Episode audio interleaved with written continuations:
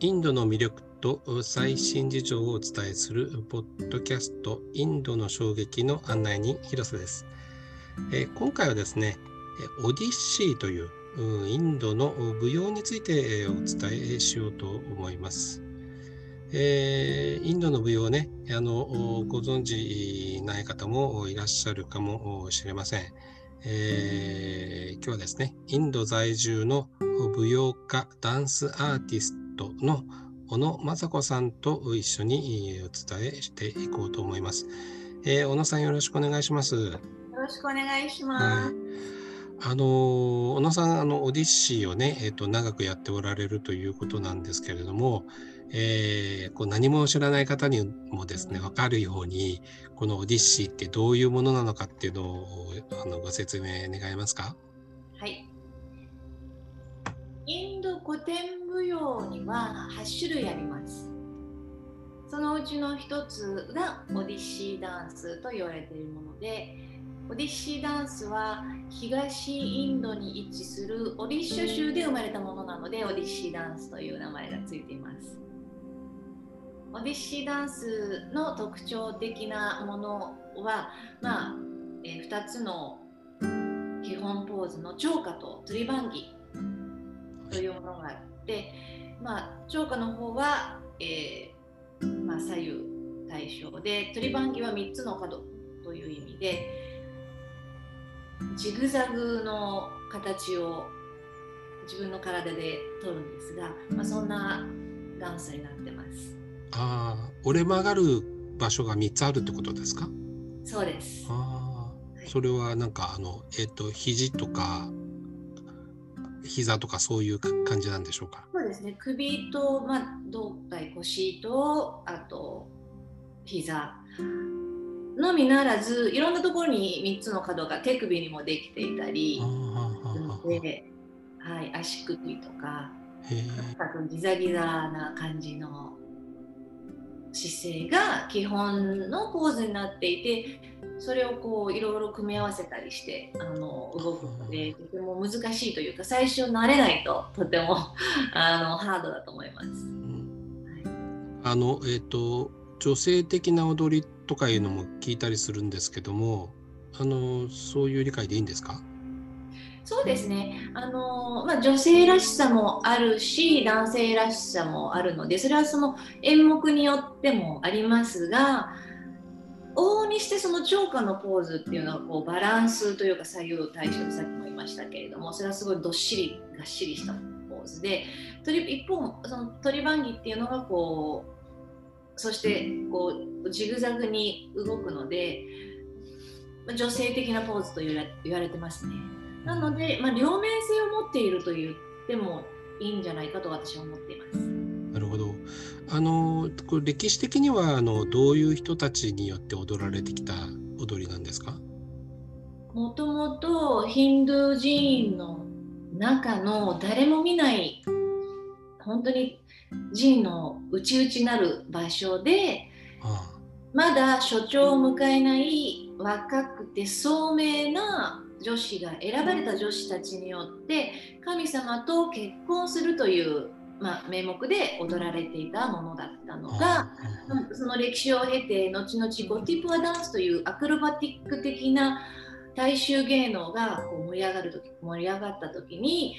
あの、まあ、盛り上がり歴史の中でそれがあのそのヒンドゥーテンプルのまだ残っているオディシーダンスマハリダンスのこう影響を受けながら発展してきたものが現在のオディシーダンスになっているという認識をしております。なんかあの、えーと、踊る時のですねこうあの、まあ、外見ですけど、まあ、衣装とかの装飾品とかにも特徴あるんでしょうか？そうですね。あの例えばオディシーダンスの時にタヒアと呼ばれるソロフロという植物で作られた、まあ、あの髪飾りがありますがその一番てっぺんのところはヒンドゥー寺院の一番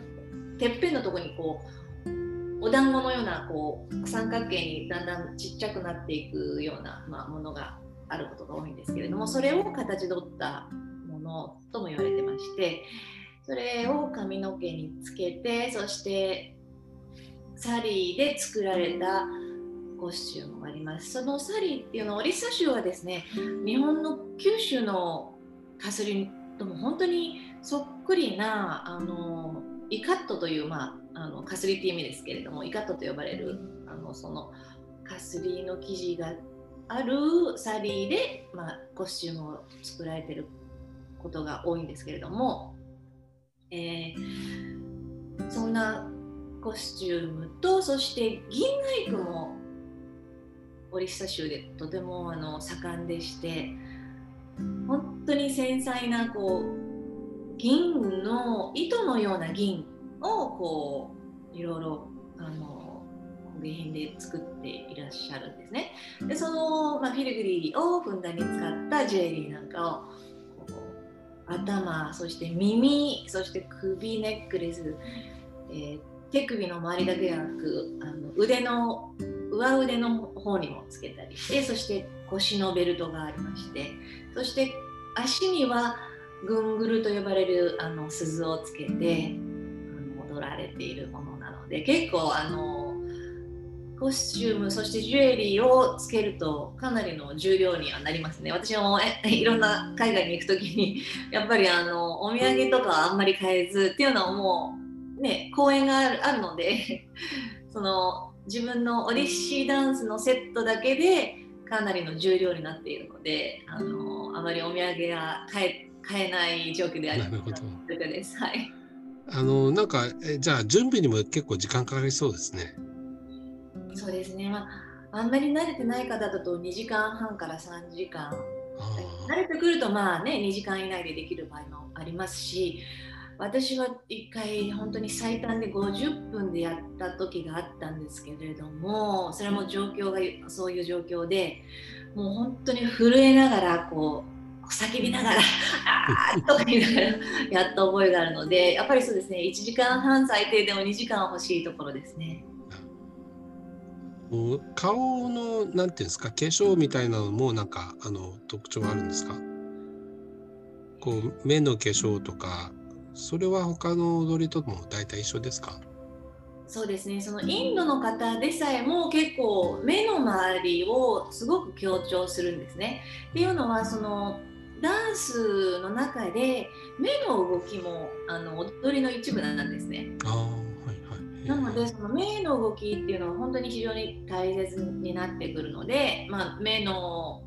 お化粧を念入りにされるインド人の方も多いですけれどもインド人の方はもともと彫刻のようなお顔立ちで目も多分私のね5倍はあるんじゃないかな表情的に見ても。なので、まあ、そんなに苦労はなさらないと思うんですけれども私の場合は特に目が小さいので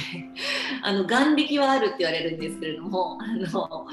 目は小さいので、まあ、もちろんねあのアジア人ですので。で私はやっぱり目のそうですね化粧にまあまあ時間はかけますね。その目の動きで何を表現するんですか？それはもちろんいろいろあるんですけれども、あのー、もともと巫女さんがこう神様に捧げる踊りだったのでもともとはですねもうものすごい大きい、えー、3体の神様がいるんですね。ジャガンナートさんシュバダラバルバドラさんっていう。でその3体の神様を見ながら踊られていたのでその自分がやっぱりその神聖なもの、うん、私はその生徒さんにあの教えさせていただく時ももちろんね信仰を持てっていうわけではなくそれも何でもいいと私は思思っております。なのでもちろんね宗教があってこの神様っていう時はまあそういうものを見てくださいとかそういうのな全くない時は自分の愛するものを見るようにしてもらってるんですけれども、うんうん、そこは本当に大切なところだと私は個人的に思ってます。うん。なんかあのえっ、ー、と、えー、ストーリーみたいなのはあるんですか？そのえっ、ー、とこう一緒にこう歌われる歌とかあるいはそれともあのなんですか？物語にはなってないんですか？それはどんな感じなんでしょうか？インド舞踊はま大きく分けてオディシダンスに関して言えばあのそうなんですけれどもアビナヤっていうそのストーリーを踊るはい。っていうね、まあ、例えばそうですねあのこうやるとこう美しいですねとかお私は私の目はみたいな、まあ、そういうふうに説明のような、まあ、ダンス。演劇のダンスと純粋舞踊のあの、まあ、分野があるんですけれどもその両方あるんですね。でその純粋舞踊の方はただ単に、まあ、タというそのリズムとラーダと呼ばれるそのメロディーというか、まあ、そういうものに合わせて踊っ踊あの体の動きをこう楽しんでいただくっていうのと、その雰囲気とかねのに分かれていてでオディッシーダンスでいろんな神話を表現したりするんですけれどもギーダ・ゴービンダと呼ばれる結構ですねこれはあのかなり官能的な戯曲のあのものがありまして昔ねタイの昔に書かれたものがありましてそれはクリシュナ神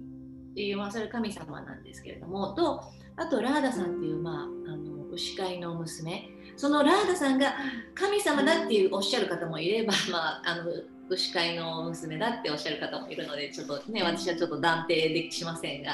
まあその2人のあの恋の物語をあのえが演目になったものもとても多いですオリシダンスでは。そうなはいんですね。へえ面白そう。あの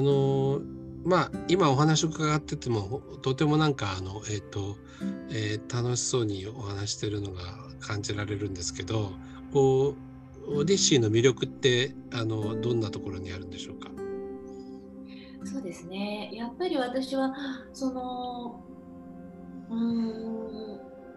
こうジャンプとか、まあ、回転数っていうのではねあの他のダンスには、まあ、オリシダンスはかなわない部分であるんですけれどもその代わりにその表現できるものっていうのが本当に広くってその、まあ、顔の表情一つでこう感情を表したりそして指先そしてあの本当に胸腰首の動きそして目視線まであのコレオグラフィーされてるというかその深さと難解さやっぱりその実はオリシダンス世界で最も難しい舞踊ではないかって言われてる部分もありまして深いんですよね。そしてその神話を学んでいると本当にこう気づかされることも多くそしてとてもその物語もカラフルであの素敵で楽しいんですね。はい、もちろんその動きっていう部分もあのものすごい速いっていう部分はそんなにないんですけれどもこうなんて言うんですかね。あの優雅な優雅に見えて、まあ、もちろんやるのは大変なんですけれども。あのあとこうなんて言うんですかね。その彫刻のような彫刻が動き出したような動きって言われることもあるんですがそのうんうん。こうやってこうか顔がこうなるのではなくこう入ってこうなるとかこうすごく深いんですね。うーん。そういう複雑さが難しいからこそ取りつかれるのかもしれないですね。なるほど。あのまあ最後に改めてなんですけれども今の音さんにとってですねあのオディッシーとはというふうにお伺いしたらあーどういうことになるでしょう？そうですね、オディッシーダンスは私は本当にもうあのこれを本当にあの学んで学んで習得して磨きながらそれを自分の言語としてあとはいろんな表現に挑戦していくあの基本のツールとしております。なので、まあ、もちろんこ人とコミュニケーションする時とか、まあ、ダンスをの新しい作品を作る時に、まあ、あの自分が立ち返るあの基本の部分ということで私にとってはそういう存在です。はいわかりました。あー今日はどうもありがとうございましたあ。りがとうございました。